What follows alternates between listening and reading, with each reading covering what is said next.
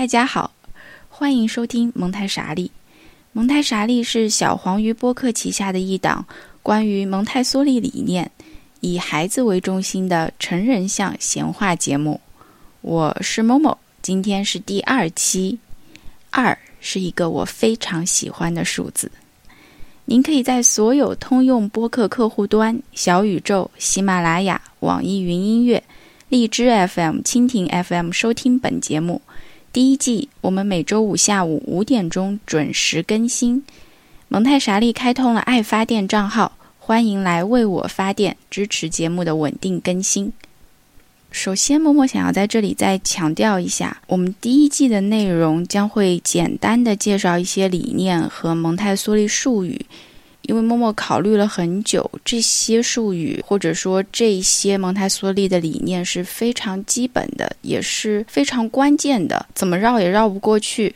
所以蒙台梭利具体是怎么实践这些理念，怎么创设蒙台梭利环境和怎么设计蒙台梭利教具的，这会是以后第二季、第三季、第 N 季的内容。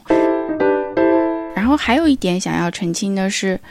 蒙台梭利理念里面的很多内容，并不是蒙台梭利自己发明的，只是他总结归纳了一些前人的理念和思想，当然也有他自己的创新的部分。所以蒙台梭利本人他是不太喜欢把自己的方法和理念直接冠以他的名字的，因为他觉得他只是根据他自己观察到的一些现象得出的一些结论而已。但是人们为了纪念他发现了这么多有价值的规律，才把这些规律冠以蒙台梭利的名字。蒙台梭利观察到和他总结的东西呢，在他之前是有人观察到的，他并不是第一个。比方说法国的卢梭，嗯，他写过一本书叫做《艾米尔》，在《艾米尔》里面有很多的桥段，可以把它和蒙台梭利的理念联系起来看。你可以看成这是一个蒙台梭利理念的序章。那在他以后，教育学和儿童心理学更是迅速发展、蓬勃发展起来。比方说，我们上一期节目提到的皮亚杰教授，他是儿童教育心理学的鼻祖，也是个泰斗。当然了，如果说大家有遇到一些蒙台梭利本人的狂热崇拜者，虽然概率我觉得很小。比方说，他会和你展示蒙台梭利的签名照片和蒙台梭利的曾孙女儿的合影，或者说他去过蒙台梭利的故居参观，办公室会挂上很大幅的蒙台梭利画像。大家也可以比较坦然的面对这一点，因为这就像是粉丝和偶像的关系。蒙台梭利本人确实也挺有魅力的，他在最后一次演讲中。对他的粉丝们也可以这么说，或者对台下的这些听众们说：“你们还是不明白，我指向着孩子，而你们看着我。”这个场景就很像佛祖快要涅槃的时候，对边上的弟子说：“你们还是没有明白，还没有悟到真理啊！”这样的意思，没有冒犯的意思哈。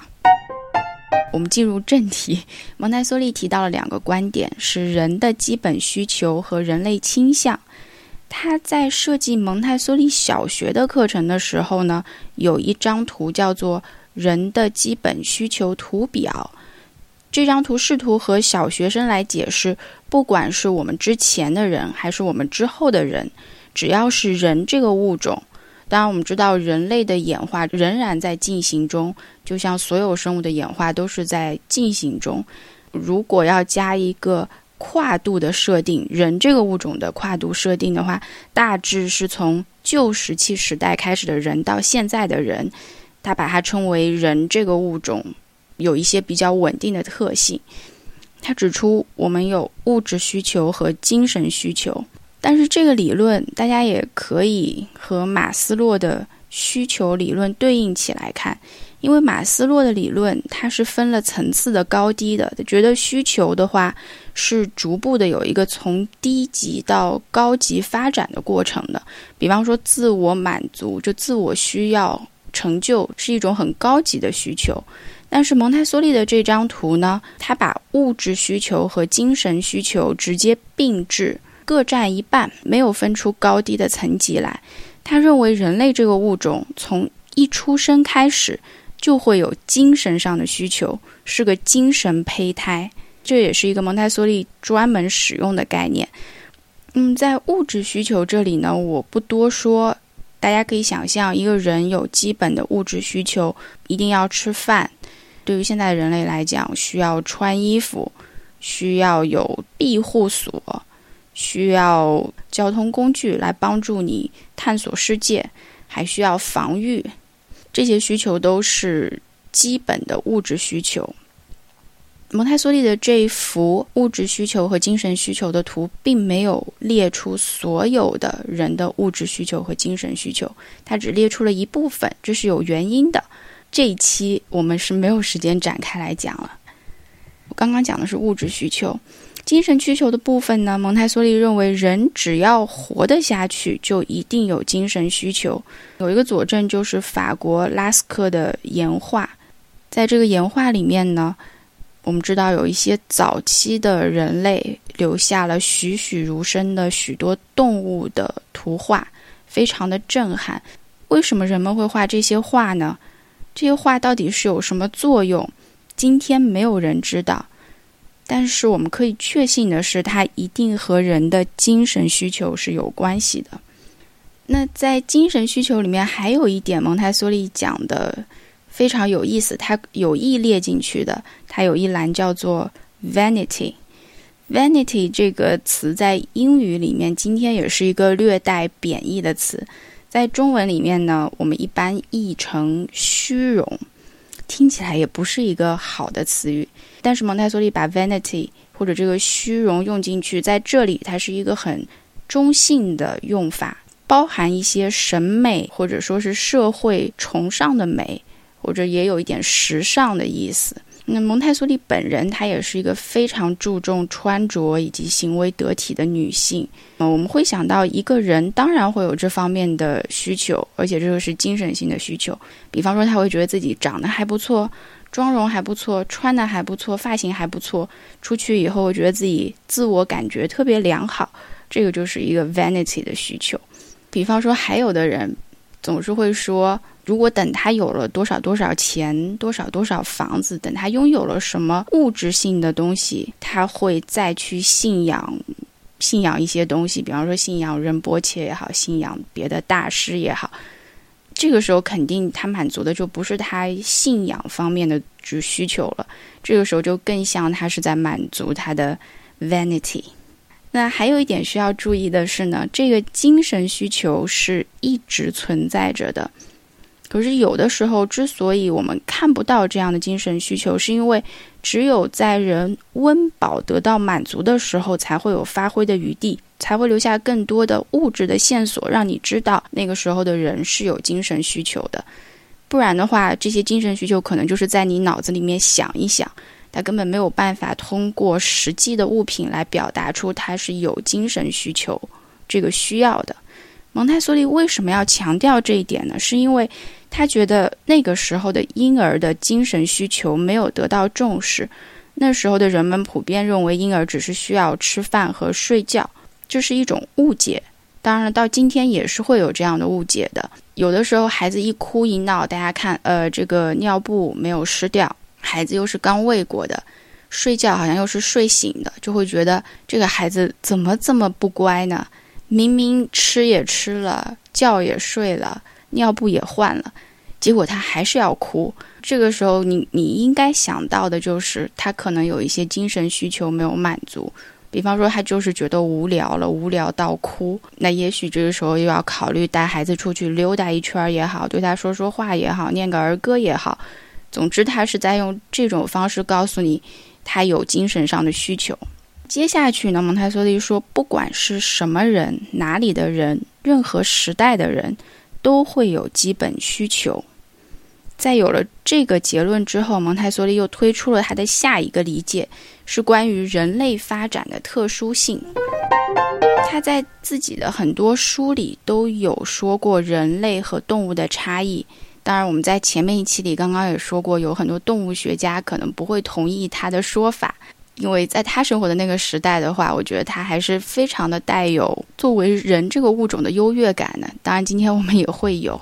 蒙台梭利说的其中的一个差异就是人类未由遗传获得固定的行为，这是在《人的构建》这本书里面他说的。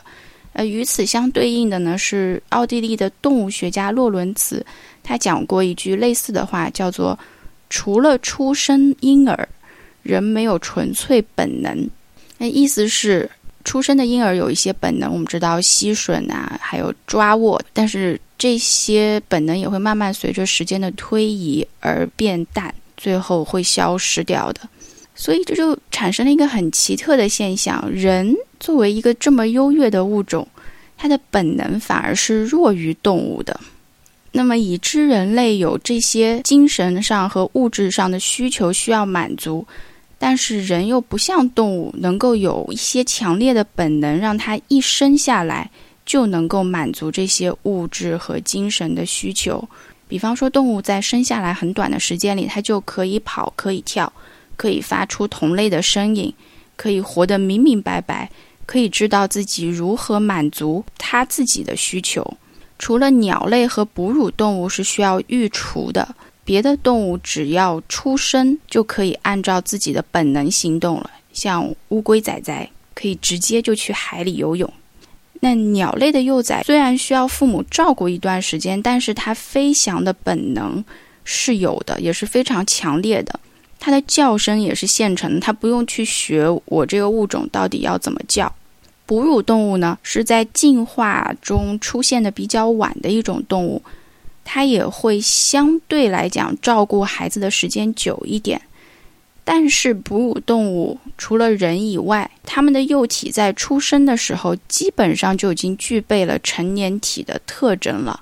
如果大家还记得赤壁的电影的话，是不是很暴露年龄？我记得是有一只叫萌萌的小羊，萌萌是小马，不是小羊。默默老师记错了，被小乔在鼓励，让他站起来。电影里面只有不到一分钟的时间，这个镜头，现实生活中也不过是二十多分钟，你就可以叫萌萌加油，加油萌萌，然后这只小羊羔就会站起来。不到半天的时间，它就可以在母羊边上一边跑一边叫唤，用母羊懂的方式来沟通。可是人类的孩子，无论你用多么萌的语调，或者多么热情的去呼唤它，它还需要十到八个月的时间才能独自站立，要差不多十五个月的时间才会自己走路。要在两岁左右的时间才可以用你听得懂的语言表达比较简单的意思，也就是说，要婴儿变得像人类这个物种的近似成年体。这里不是说一个形体的大小，而是说具有人类的特征，会直立行走，会语言交流，要花费差不多两年的时间。如果说人这个物种真的有什么特点，或者说有什么跟别的动物不一样的，地方，那就是人类的成长和发育会特别慢，就好像出生的时候还是一个不完全体，它不具备这个物种应该有的特征，不会说话，不会走路。为什么没有让我们一出生就会说话就会走路？为什么在自然演化当中，独独人类这个物种设定成这样？那蒙台梭利说，他也不知道。他的原话是在人的构建中是这样讲的：今天找不到答案没有关系，但是事实已经在那里，由此不难推断，既然人类的新生儿远不及哺乳动物的幼兽，那么前者一定拥有某种其他动物没有的特殊功能。这种功能并非由先前的童年状态遗传得来，它一定是在进化过程中出现的某种特征。而这种特征在成人身上是观察不到的，只有观察儿童才有它明显的表现。所以他觉得自然一定给人类会有一些设定，或者说人类一定会有遵循自己的发展规律，因为人类是一个生物的物种，不会是凭空什么都没有，没有任何的遗传就能够在演化中顺利的活下来的。因此。他的推论是，不管在演进的过程当中究竟发生了什么，可以确定的是，旧石器时代的人，这个婴儿生下来也要一年多会走路，现在的人也要这个时间，未来在非常长的一段时间里面，孩子也要一年多会走路。现在的亚洲人要，现在的非洲人也要，欧美人同样也需要。如果对这一点会存有疑问的朋友，也可以搜一些资料，或者看一些关于孩子的纪录片。基本上在地球上，所有的孩子都会在差不多的年龄学会走路。在这个推论上面，我和蒙台梭利是一样怀有信心的，因为这个时间设定一定遵循着一些我们现在还不知道的发展规律。但可以明确的是，只要是人类的健康幼体。又和人类一起生活的话，它一定会在某个时间范围里面就能够走路和说话，因为这是人类目前作为一个物种的都有的特征。我这句话讲的非常非常谨慎。首先，它是一个健康的人类幼体；再有一个是它需要同人类生活，这两点都非常重要，尤其是和人类生活这一点。最著名的例子是一八零零年左右，这个法国人伊塔尔记录的叫阿维农的野孩子这个案例。这个孩子是在十岁的左右被找到的，但是他这一辈子都没能学会人类的语言，也无法习惯直立行走。后来在四十多岁的时候生病去世了。刚刚讲的是同人类生活对于构建人的基本特征的重要性，第二个是。健康的孩子，我们知道有一些是处于自闭症频谱障碍上的孩子，他们的一些人类特征就非常难表现出来了。这个自闭症谱系障碍，我可能后面就会简称为 ASD。目前的成因仍然是不知道的，但是这些孩子在出生的时候，完全跟别的孩子是看不出区别来的。往往要从十八个月到两岁开始，才会出现比较多的能观察到的征兆。这个孩子可能有自闭症的谱系障碍，那要到三岁左右的时候，和一般孩子的表现差异会非常大。那么这个时间段和蒙台梭利说的人类特质的构建时间几乎是重合的，也就是说，这些孩子在。构建人的特质的时候，遇到了一些未知的障碍，也有可能是因为遗传方面的原因，影响到了他作为一个人本身的构建，使得他很难用语言跟人沟通，也就是他是拒绝交流的。蒙台梭利在提出人的基本需求的基础上呢，他引入了另外一个概念，就是我们现在要说的叫人类倾向。Human tendencies，这个英语是有复数的，所以大家可以预见到，这个人类倾向会有好多好多。听起来是一个术语，但其实它表达的意思是，人在满足自己这个物种基本需求的过程当中，会产生一些特定的倾向。这些倾向是非常宽泛的东西，它有一点像动物的本能，但是它没有本能这么强烈。蒙台梭利的儿子马里欧·蒙台梭利有一本小册子，叫做《人类倾向和蒙台梭利教育》，是他用来解释整个蒙台梭利教育的体系的。我在这里呢，简单的说一说一些人类倾向。如果要例举的话，可以绵绵不绝，一直例举下去。大家也可以想到很多，所以我就简单的介绍一下。比方说，他说人有定位的倾向和寻求秩序的倾向。这个我们在上一期有讲过，比方说像两岁的孩子，他们会玩捉迷藏的游戏，但是他们会躲在一个固定的地方等人来找，这个就展现出是他那个时候的定位需求和对秩序的需求。比方说，我们还有探索的倾向，蒙台梭利觉得说，这个探索的倾向一定是在人的遗传基因里面有的。当然，你不能找到一个具体的基因位置在哪里。他的意思是，它是天生就有的一个天性。因为如果人类不探索的话，我们今天不可能有那么多的吃的食物的种类，也不可能有那么多形式的衣服。这都是因为人天生就会去想一些东西，会思考，会想要去探索。那接下去，人还有追求完美的倾向，这个我觉得应该大多数人都会觉得说啊，我可能没有那么追求完美，但是你一定在某种程度上，你会想要把事情做得更好。比方说，像我录音这件事情，一句话如果说不过去的话，就会反复的想要讲，把它讲到我觉得满意为止。这是我的一个倾向，也是一个追求完美的人类倾向吧。只是我满意的程度可能和别人满意的程度不一样，但是这个倾向我是存在的。那蒙台梭利就说，为了孩子的心智能够发展，必须要允许孩子有自发的活动。允许他们使用双手工作，并为他们提供错误控制。这错误控制又是一个另外的概念，希望我有机会能讲到吧。意思是让孩子能够在结果中，或者是在做事的过程当中，能够意识到自己在哪里犯了错误，并且自己能够把它改正过来。因为他有追求完美的倾向，所以他会一次又一次的去重复，在这个重复的过程当中。他自己会觉得自己的精神需求得到了满足。那接下去还有一个倾向，我认为是很要紧的一个倾向，叫做精准或者说追求准确性的这样一个倾向。它和数学心智是紧密相连的。这里的数学心智不单是指计算能力，没有把它限定那么狭窄，而是一种估计、估量的能力，这都属于数学的一部分。蒙台梭利举的例子会是：那么如果人没有这样的倾向，我们就不会看到，比方说石器时代的人们用的工具，一步一步的走向完美、精确，一步一步的走向成熟。他觉得这都体现了人们的一种估量，或者说追求精准这样的能力。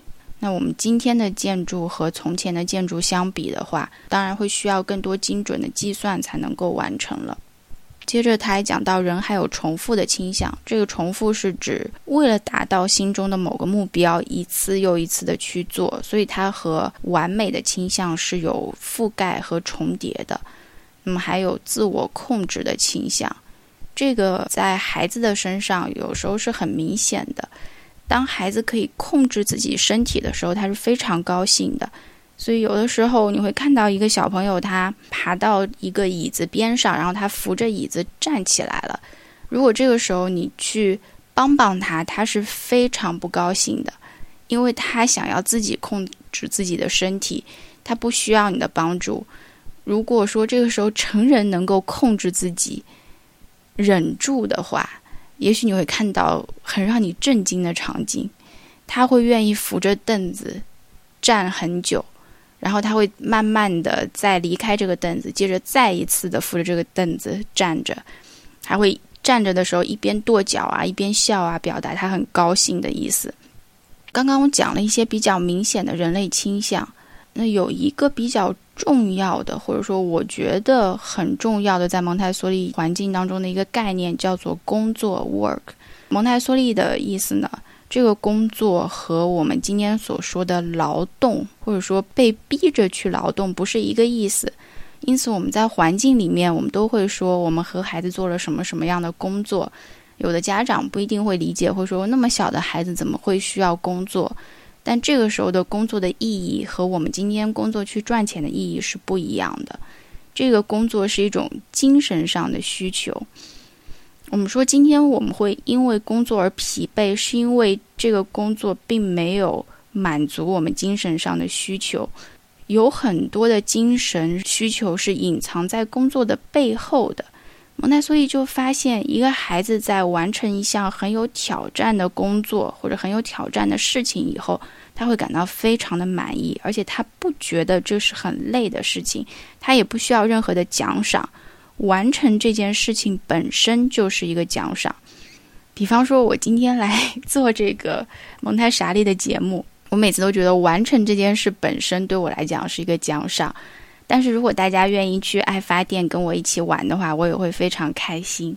然后蒙台梭利接着说：“不知道从什么时候开始，工作和精神之间的联系就断了。这个时候的工作就非常的痛苦。”这可能都是我们大家作为一些在社会中工作的人感觉到的痛苦，因为它和我们的精神需求可能有断裂的地方。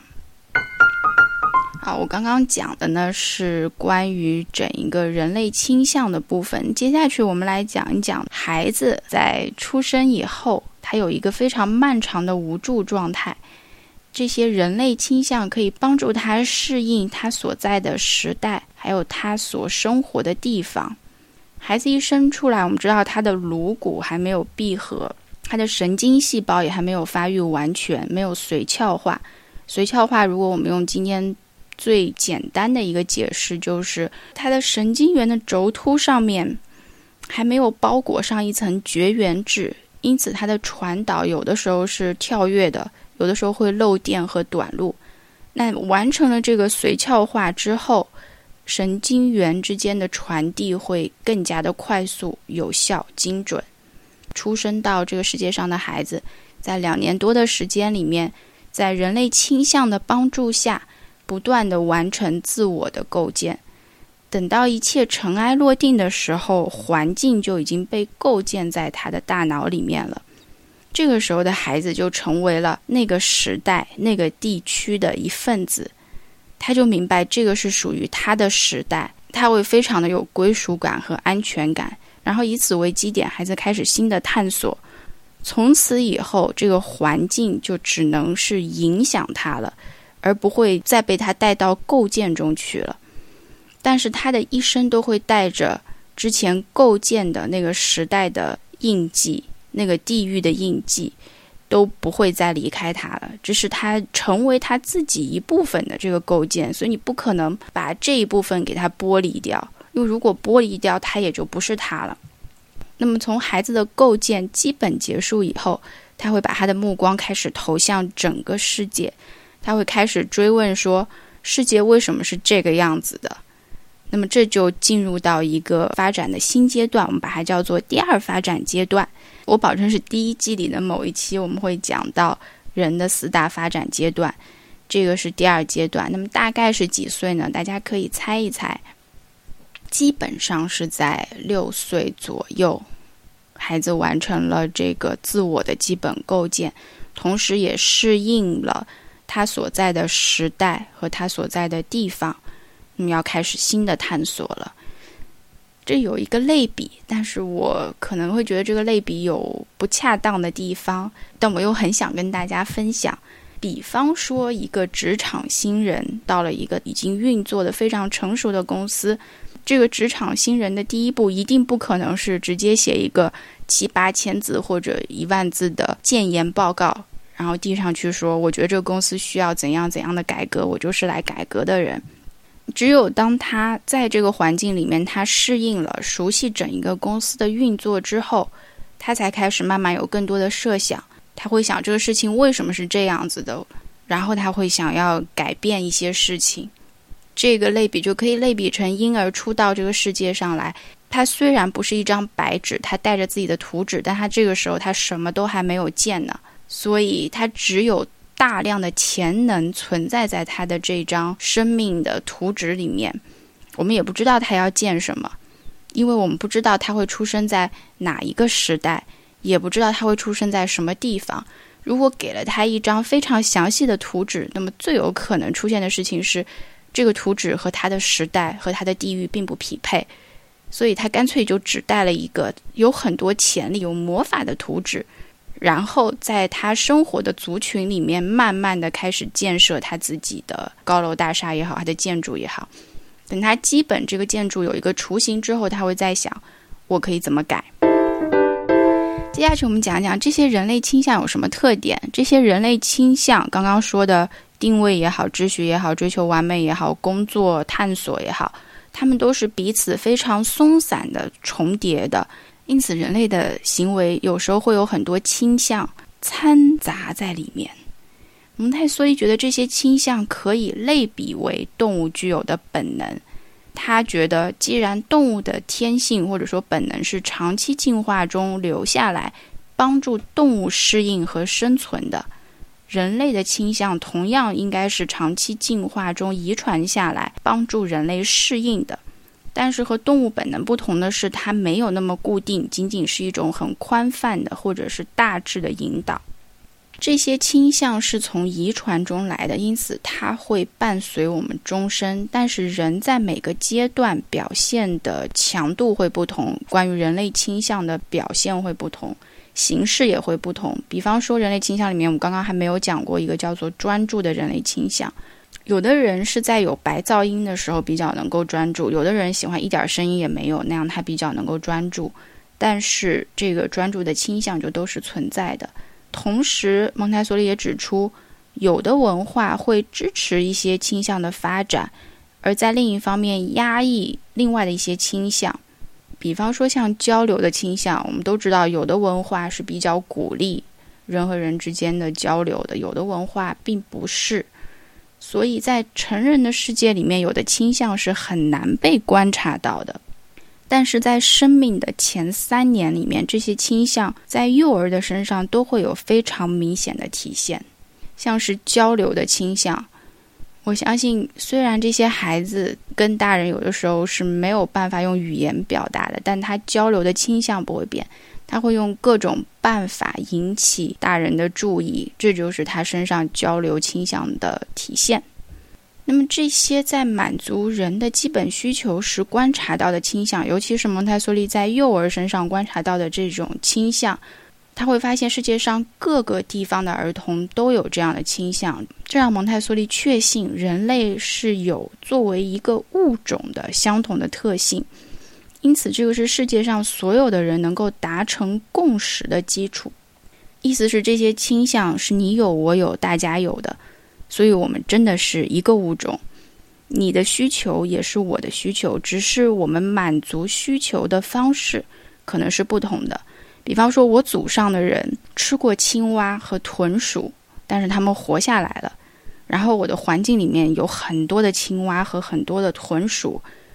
我家我全家都吃青蛙，我全家都吃豚鼠，所以撇开寄生虫啊、病毒之类的原因，然后撇开现在我们说食物非常丰富，你没有必要去吃一些已经濒危的物种。作为环境的一份子，你要吃某些别人不吃的东西也无可厚非。不要因为这点就会觉得别人或者说某个物种就不是人了。或者说某些部落的做法就非常的野蛮，因此他们就不是人。蒙台梭利觉得和平的基础就是要承认多样性，理解各个族群是在以不同的方式满足自己的需求。那他确信，既然人类是同一个物种，就有通过非暴力的方式解决冲突的可能性。如果孩子可以接受每个人、每个物种的独特性。那么和平就有可能实现，也就是说，蒙台梭利眼里，这个和平不是通过成人来实现，而是通过成人传递给孩子的信息有可能实现的。这也不违背自然发展的规律。在他的理念里面有两个要点：一个是要帮助孩子按照自然的规律能够发展，这样比较省事；第二个是帮助孩子进行适应。第三个就是在适应的基础上，能够让这个世界更加和平。他也是因此获得过三次诺贝尔和平奖的提名啊。最后一点，关于人类倾向，我想说的是，人类倾向是一种保护，它让这个地球上的人这个物种，无论在哪里出生，都可以在他所处的地域和时代生活下去。嗯，这些倾向之所以不能称为本能，它是因为这些倾向。不够具体，也不够强烈。也正是因为这些倾向没有那么具体，没有那么强烈，所以人的发展才充满了可能性。你也可以把它叫做潜力。孩子在出生的时候就充满了这种未知的可能性。OK，以上就是本期的内容。下一期节目，默默会介绍另外一个术语——吸收性心智 （absorbent mind）。这是除了人类倾向以外，自然给人类幼体的一个礼物，是用来帮助它适应的。感谢大家的收听，我们下期再见。